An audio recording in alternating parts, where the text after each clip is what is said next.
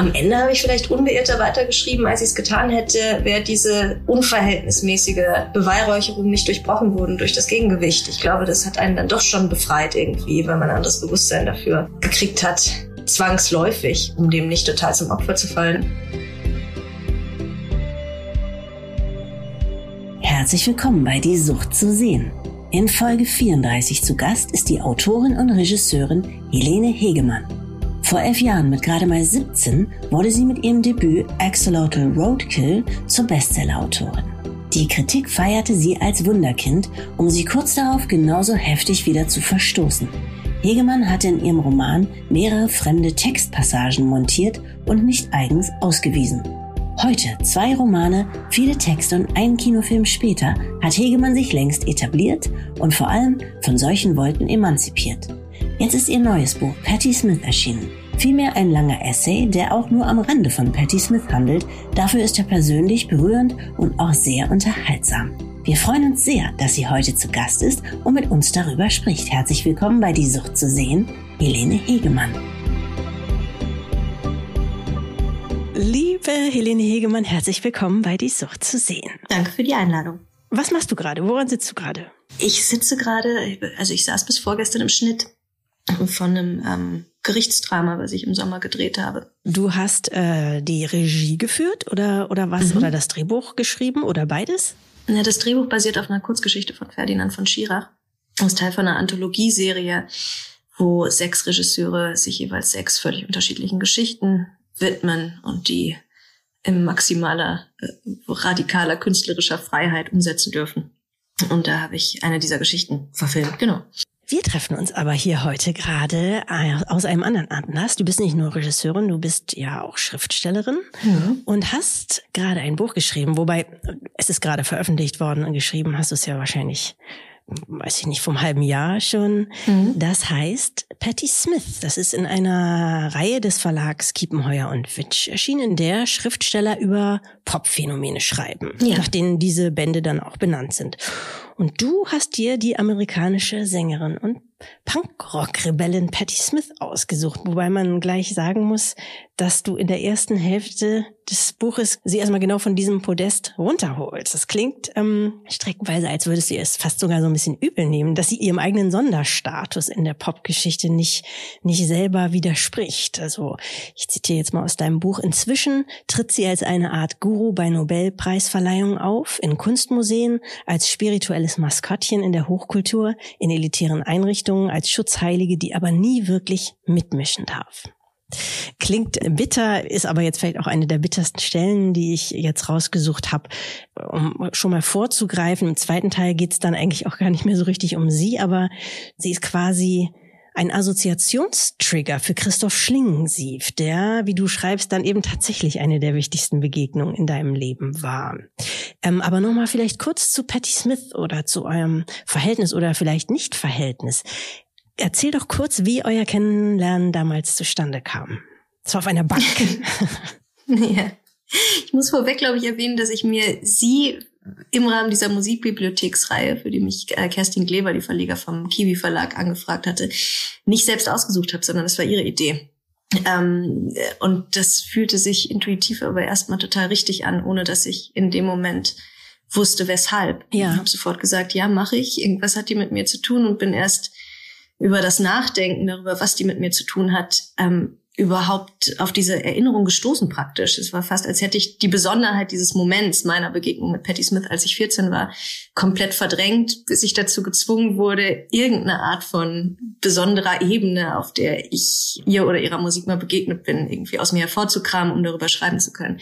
Und äh, die Begegnung spielte sich kurzform. Ich meine, ich brauche in dem Buch ja 120 Seiten, um das zu schildern, weil ich mich immer drum drücke, das irgendwie da so äh, direkt zu erzählen, aber ähm, spielte sich ab in einer Garderobe in einer Mehrzweckhalle in Wien, wo sie im Rahmen einer Theaterproduktion von Christoph Schlingensief eingeladen war, um da zu performen, also relativ frei auch und so. Und ähm, ich war eben 14. Mein Vater hatte mich zu diesen Proben geholt, kurz nachdem meine Mutter gestorben ist. Und ich wurde von der Assistentin, weil sie nicht genau wussten, wo sie mich parken sollten, in diese Garderobe zu Patti Smith gesteckt sozusagen. Ich wusste aber natürlich nicht, um wen es sich da gehandelt hat und dachte wirklich, weil Christoph so viel mit Behinderten immer gearbeitet hat und überhaupt nie einzuordnen war, bei wem der Agierenden es sich um Philosophieprofessor und bei wem um absoluten Weltstar und bei wem um irgendwie einen Penner von der Straße gehandelt hat. Das war einfach immer nichts ein, einzuschätzen auf den ersten Blick.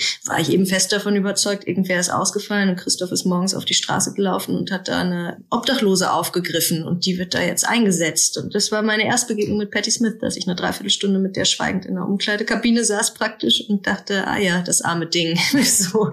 Und eine halbe Stunde später ist sie auf die Bühne gebeten worden und alle applaudierten frenetisch und es stellt sich raus, die Person, die man dafür den letzten Abschaum gehalten hatte, was ich zu dem Zeitpunkt schon nicht getan habe, aber ähm, die ist der größte Weltstar, der sich da überhaupt auffällt, gerade in der Stadt. Und das war eine sehr eindrückliche Erfahrung. Und das war auch eine Woche dieser Art von eindrücklichen Erfahrungen, weil da alles gesprengt wurde. Jetzt zitiere ich mich fast schon selber. Das ist immer ein bisschen unangenehm, vor allem, weil du gerade das Buch gelesen hast. Aber ähm, da wurde alles gesprengt, was man an sozialen Hierarchien und anderweitigen Strukturen, gesellschaftlichen Strukturen irgendwie eingetrichtert gekriegt hatte in Bochum, wo ich herkam. Und das war sehr toll und eine sehr singuläre Erfahrung, von der ich dachte, da kann man auch mal in Kauf nehmen, sehr privat zu werden in der Aufarbeitung dieses Erlebnis und das zu veröffentlichen, weil irgendwie ist es das wert. Ja.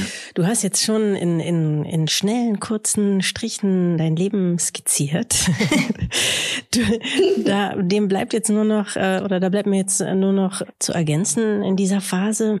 Ein paar Jahre später ist dann dein Debütroman erschienen, Axolotl Roadkill. Im Jahr 2010 war das? Nach den ersten Wochen war die erste Auflage weg und, und wenig später nach ganz fantastischen Rezensionen waren es schon 50.000 Exemplare. Du standest auf Platz zwei der Bestsellerliste. Nach Twilight, glaube ich. Nach Twilight ja, von Twilight. Die Vampir-Saga. Ja, ja. ja, genau. Stimmt, ganz war vergessen. Ich ganz stolz. Ja, ich glaube, ich habe Twilight auch einmal ganz kurz von Platz eins Oh runtergeschoben. wow, okay. Ja. Stephanie Meyer, genau.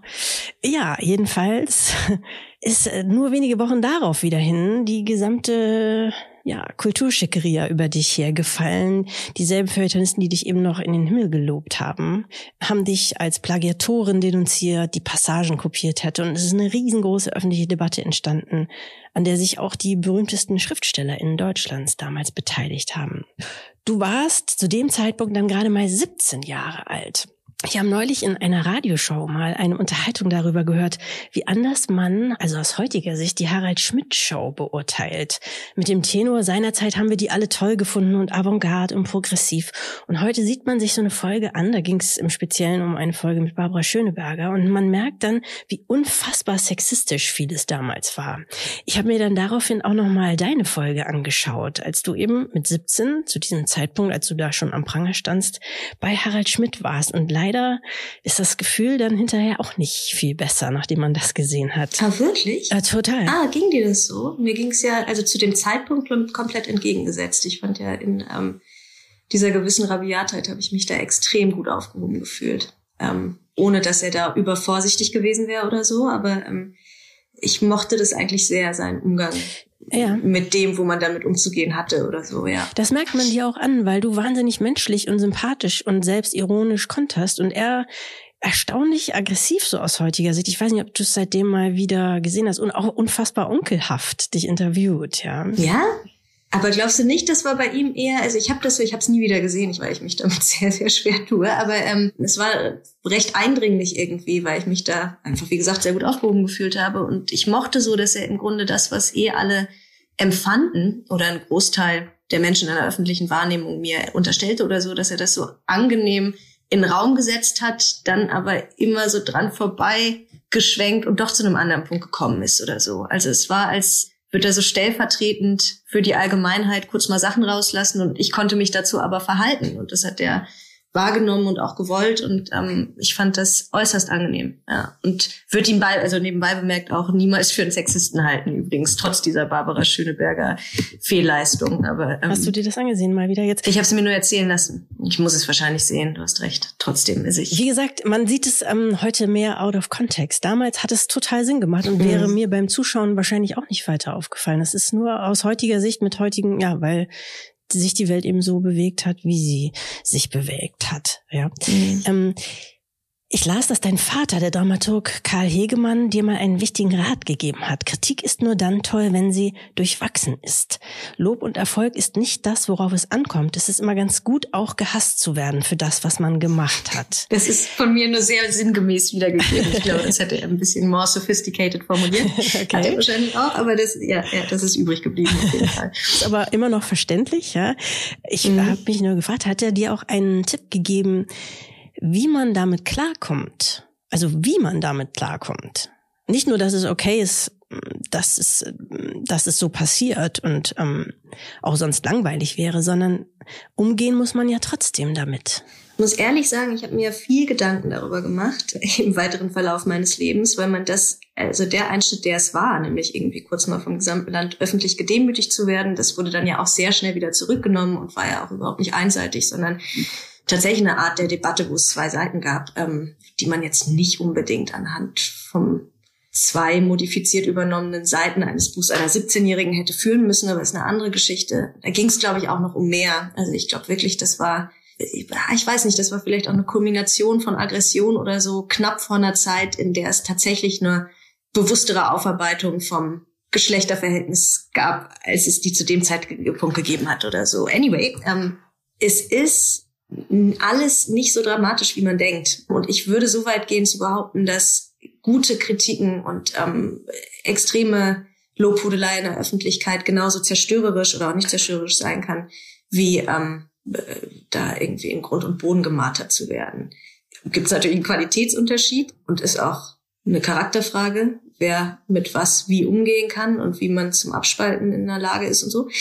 Aber das hat total viel miteinander zu tun. Also ob negativ oder positiv, das spielt an einem gewissen Punkt keine Rolle mehr. Überhaupt diese Beurteilung und Bewertung, der man da ausgeliefert ist, ist einfach ein Problem und verändert die eigene Arbeit. Und darüber muss man sich allgemein hinwegsetzen. Und das ist jetzt kein uneleganter Übergang zurück zu dem Buch oder so, aber worüber ich mir viele Gedanken gemacht habe, bei Patti Smith und der Beschäftigung mit ihr oder überhaupt mit dieser Musikbibliothek bei Kiwi da geht's ja seltsamerweise wirklich fast allen so, die da Texte über ihre Lieblingsmusiker veröffentlichen sollen, dass es sofort sehr privat wird. Also natürlich, weil man so schlecht und wahrscheinlich gar nicht über Musik schreiben kann. Es geht sowieso nicht. Also Noten und Buchstaben schließen sich irgendwie gegenseitig aus. Es sind verschiedene Elemente. Ja.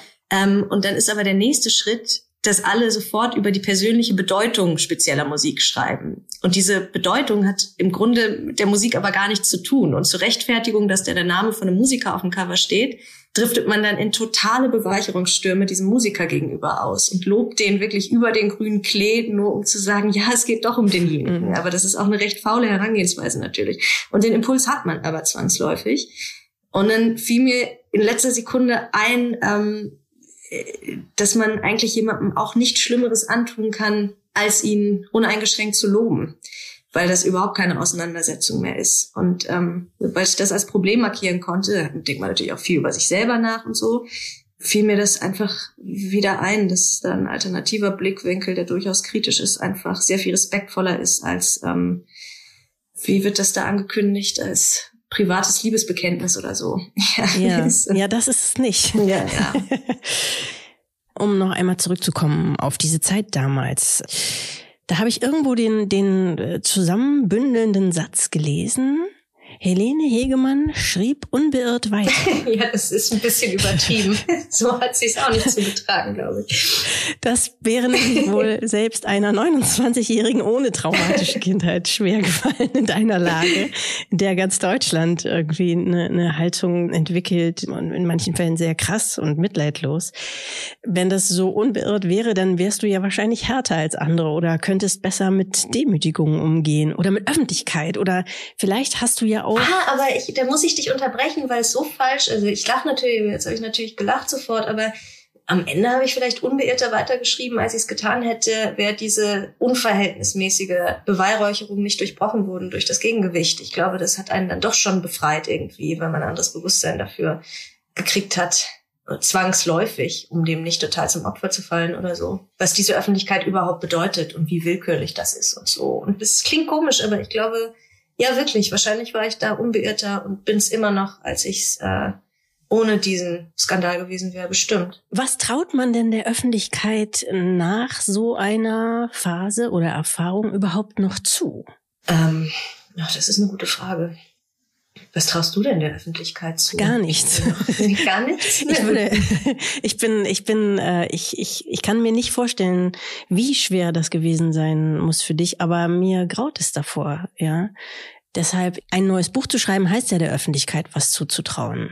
Ja, deshalb ich finde das sehr bewundernswert, da weiterzumachen und sich nicht ähm, ja in die Ecke drängen oder mundtot machen zu lassen oder wie man das auch immer beschreiben will.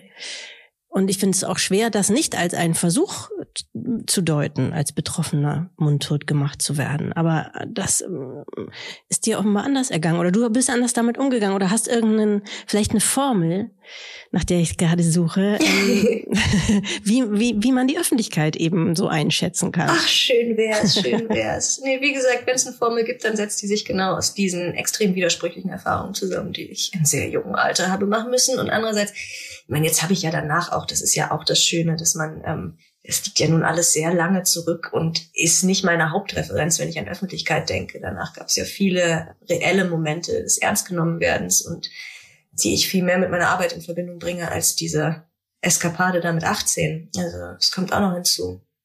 Aber es ist interessant, dass du sagst, du hättest da dir graut da vor einer öffentlichen Wahrnehmung, weil ich das doch bei Leuten, die noch nicht die Art von Erfahrung gemacht haben, immer nicht so richtig beobachte. Also da habe ich das Gefühl, die Öffentlichkeit wird als was generell Wohlwollendes empfinden, jenseits von sich anbahnenden Shitstorms und dem, was da gerade einfach so Scheiterhaufen mentalitätsmäßig andauernd stattfindet und so. Aber ähm, eigentlich hat man doch das Gefühl, gemocht zu werden, wenn man sich in so einen Raum begibt, oder? Also per se. Ja klar, es gibt auf jeden Fall heute eine viel größere Bereitschaft, ähm, sich sozusagen in die Öffentlichkeit zu begeben, ähm, um es mal, um es mal schwächlich zu formulieren, ja. ja stimmt. Trotzdem gehe ich jetzt langweiligerweise noch einmal, springe jetzt noch einmal zurück. Du hast es ähm, schon gesagt, deine Mutter ist ganz früh gestorben, äh, früh für sie höchstwahrscheinlich, aber eben auch früh für dich. Du warst 13 und bist damals aus Bochum nach Berlin zu deinem Vater gezogen, den du wahrscheinlich einfach gar nicht so wahnsinnig gut kanntest. Setze ich einfach mal voraus. Er hat in Berlin äh, gelebt, eben als Dramaturg und, und du in Bochum bei deiner Mutter. Das erwähne ich äh, wieder, weil es auch wiederkehrende Motive in deinen Büchern sind, die man dadurch auch dann vielleicht anders oder, oder nochmal besser versteht. Zum Beispiel auch in Bungalow, das ist dein dritter Roman, in dem die junge Protagonistin mit ihrer alkoholkranken Mutter eben in Verhältnissen lebt, für die sie sich schämt.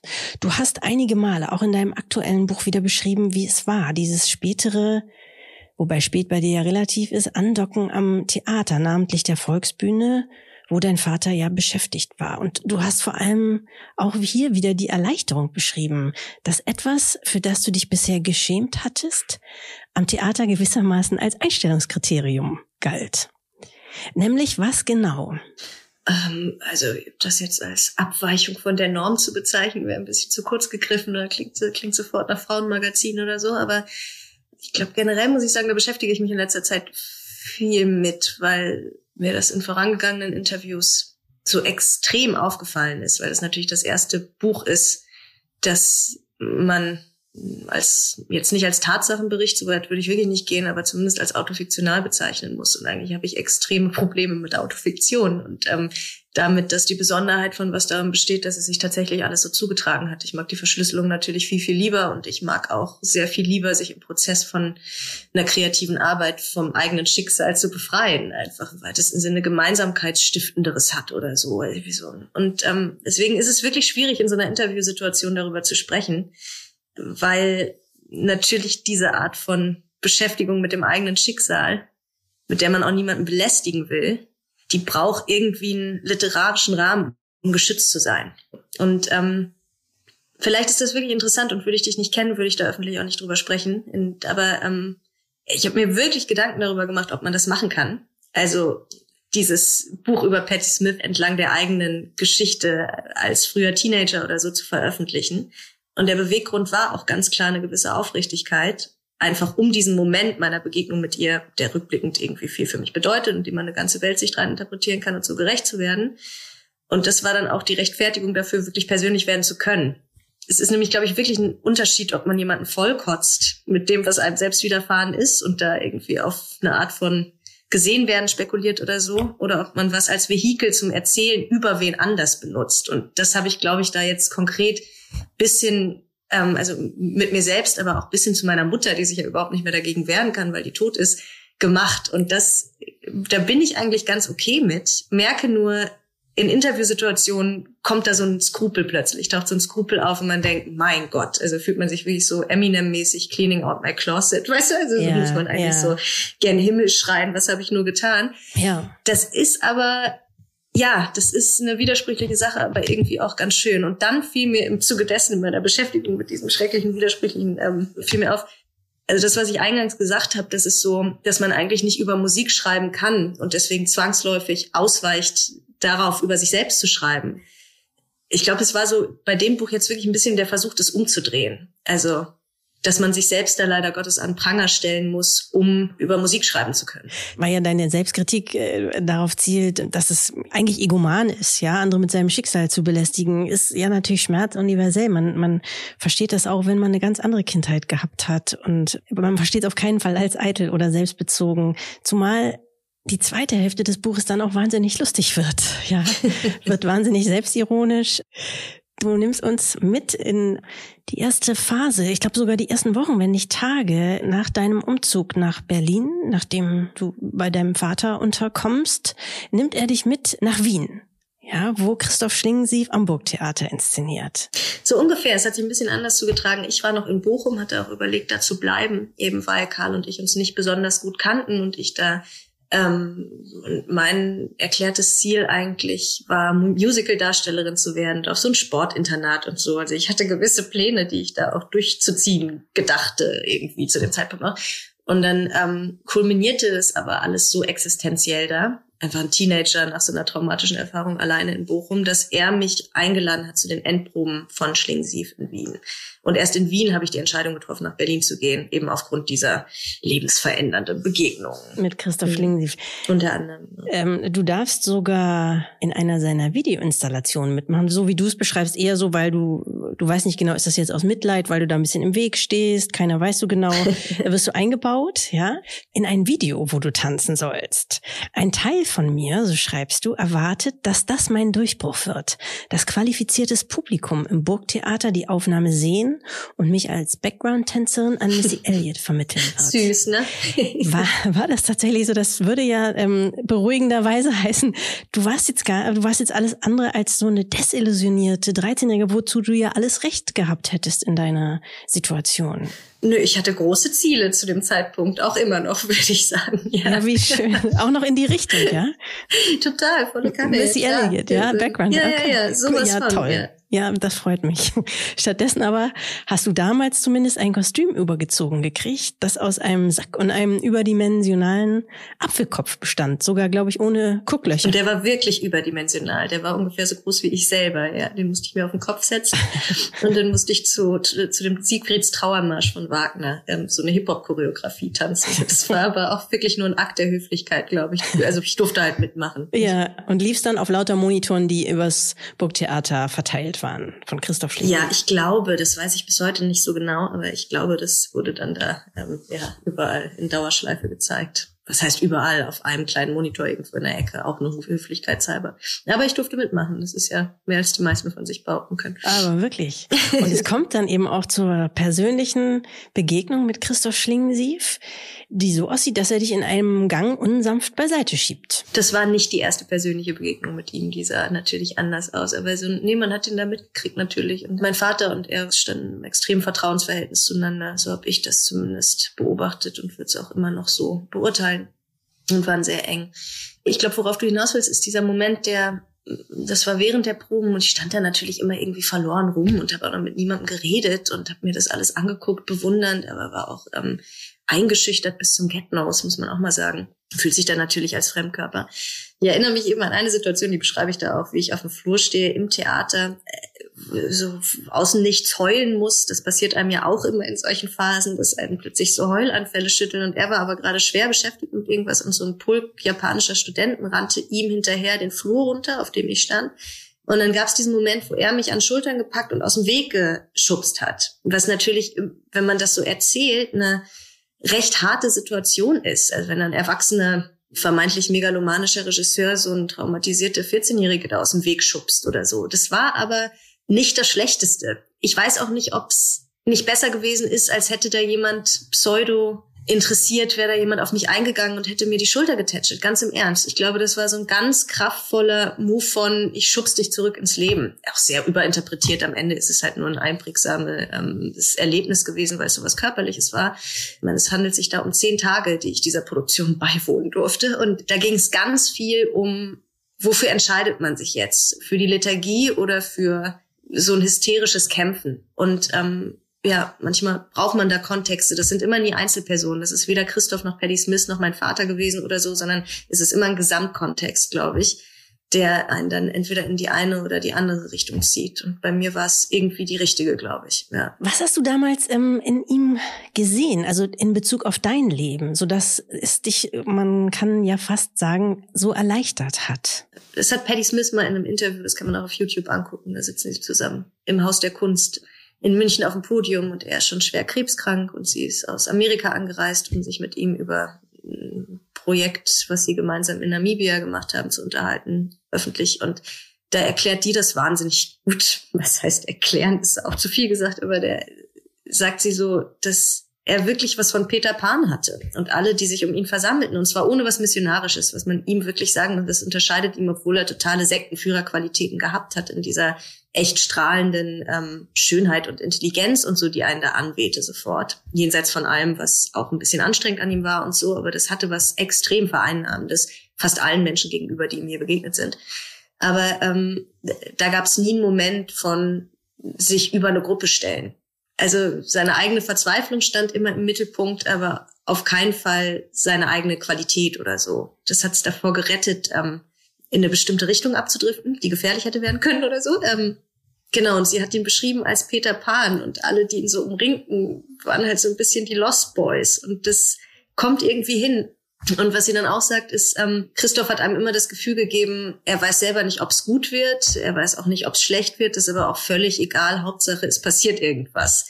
Und das hatte irgendwie eine lebensstiftende Energie. Ich meine, der stand da vorne im Flipchart und hat irgendwelche überhaupt nicht zu durchdringenden Schwachsinnsideen da aufgemalt und drumherum so ein Kreis von Menschen, die auch alle sagten, was soll der Scheiß denn? Aber es hatte so eine Glaubhaftigkeit, dass er das will.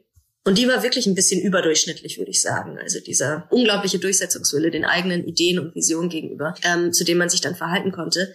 Das hat einfach irrsinnigen Spaß gemacht und hat Begegnungen zwischen Menschen ermöglicht, die sich niemals ohne diesen Mittelpunkt hätten begegnen können. Also ich spreche da wirklich über Begegnungen zwischen Peter Sloterdijk und Elfriede Jelinek mit der Präsidentin des Verbandes kleinwüchsiger Menschen aus Hamburg und irgendwie Leuten, die gerade aus der geschlossenen Psychiatrie geflohen waren und Jenny Elvers und dann aber auch ähm, der ALS-kranken Angela Jansen, die keinen Muskel in ihrem Körper mehr bewegen konnte. Alle Nationen, alle, äh, also Menschen aller sozialen Schichten und so, natürlich in einem extrem bürgerlichen, elitären Kontext, nämlich beispielsweise dem Burgtheater und trotzdem das will ich jetzt auch nicht so beweihräuchern, aber da neige ich zu, weil mir das danach nicht wieder begegnet ist einfach. Und man ihn umso sehr vermisst und umso sehr denkt, ach, wahrscheinlich doch einfach zu früh gestorben. So, das, das fehlt heute irgendwie wirklich, ja. Du, Helene, du trägst ja seit deinem ersten Buch schon das Generationenkreuz. Sprich, du wirst gerne als Sprachrohr deiner Generation gedeutet und befragt immer wieder. Ja, meine arme Generation.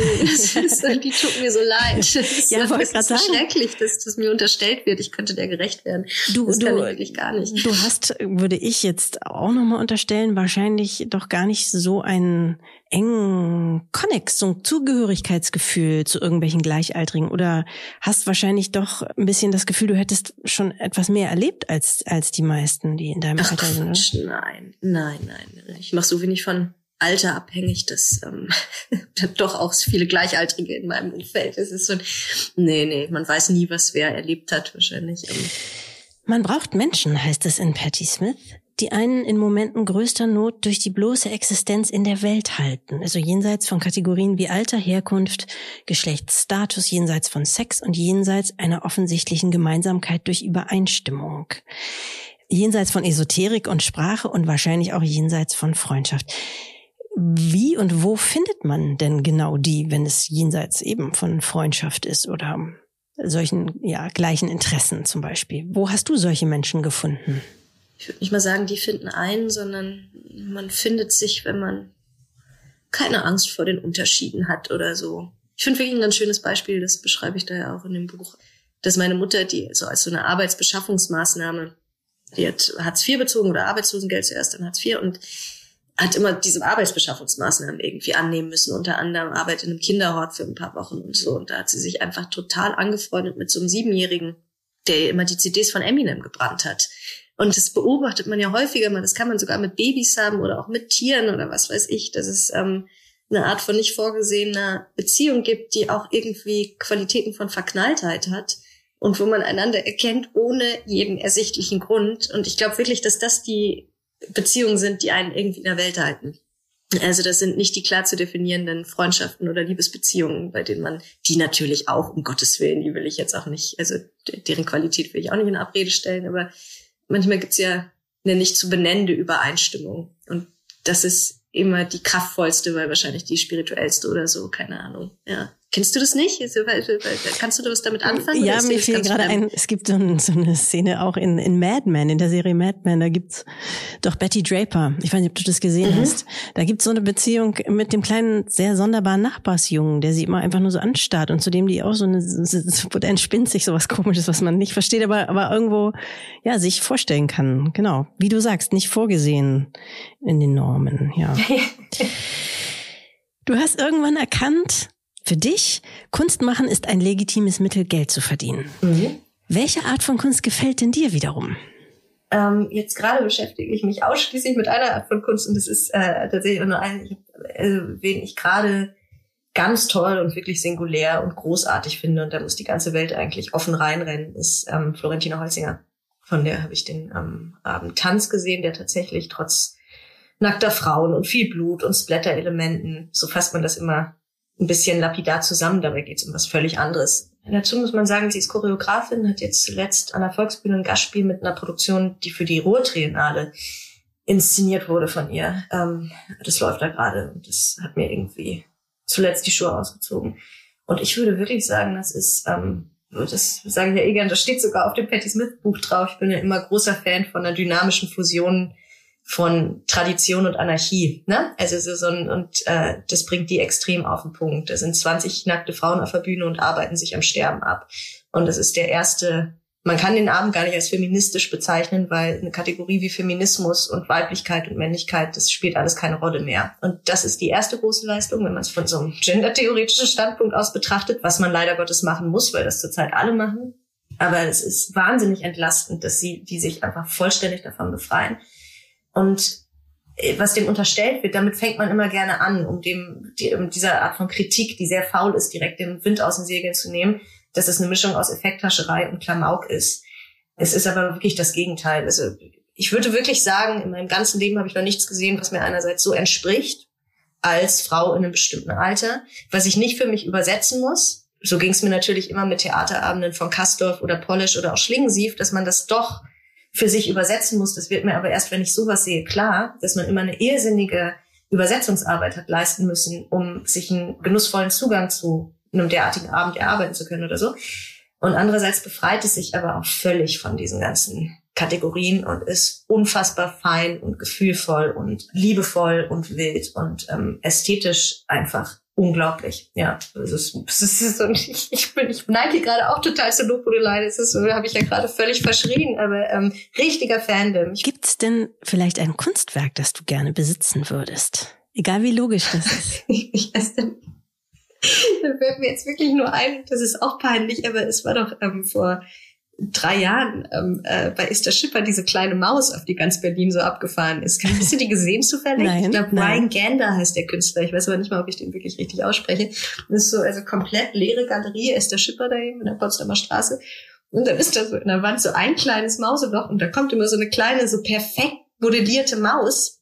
Ähm, sehr dynamisch auch, also es sieht nach einer echten Maus aus, aus dem Mauseloch und ja. sagt immer so auf so Westküsten amerikanisch so, I don't know, I don't know, yeah, well. Und will immer zu irgendeiner Aussage ansetzen und schafft es nicht und verzieht sich dann wieder. Hast du das nicht gesehen? Das habe ich nicht gesehen, das klingt aber toll. Das ist ganz toll. Ich glaube, die, ich glaube, diese Maus heißt auch I, I, I oder so, immer mit so drei Punkten dazwischen.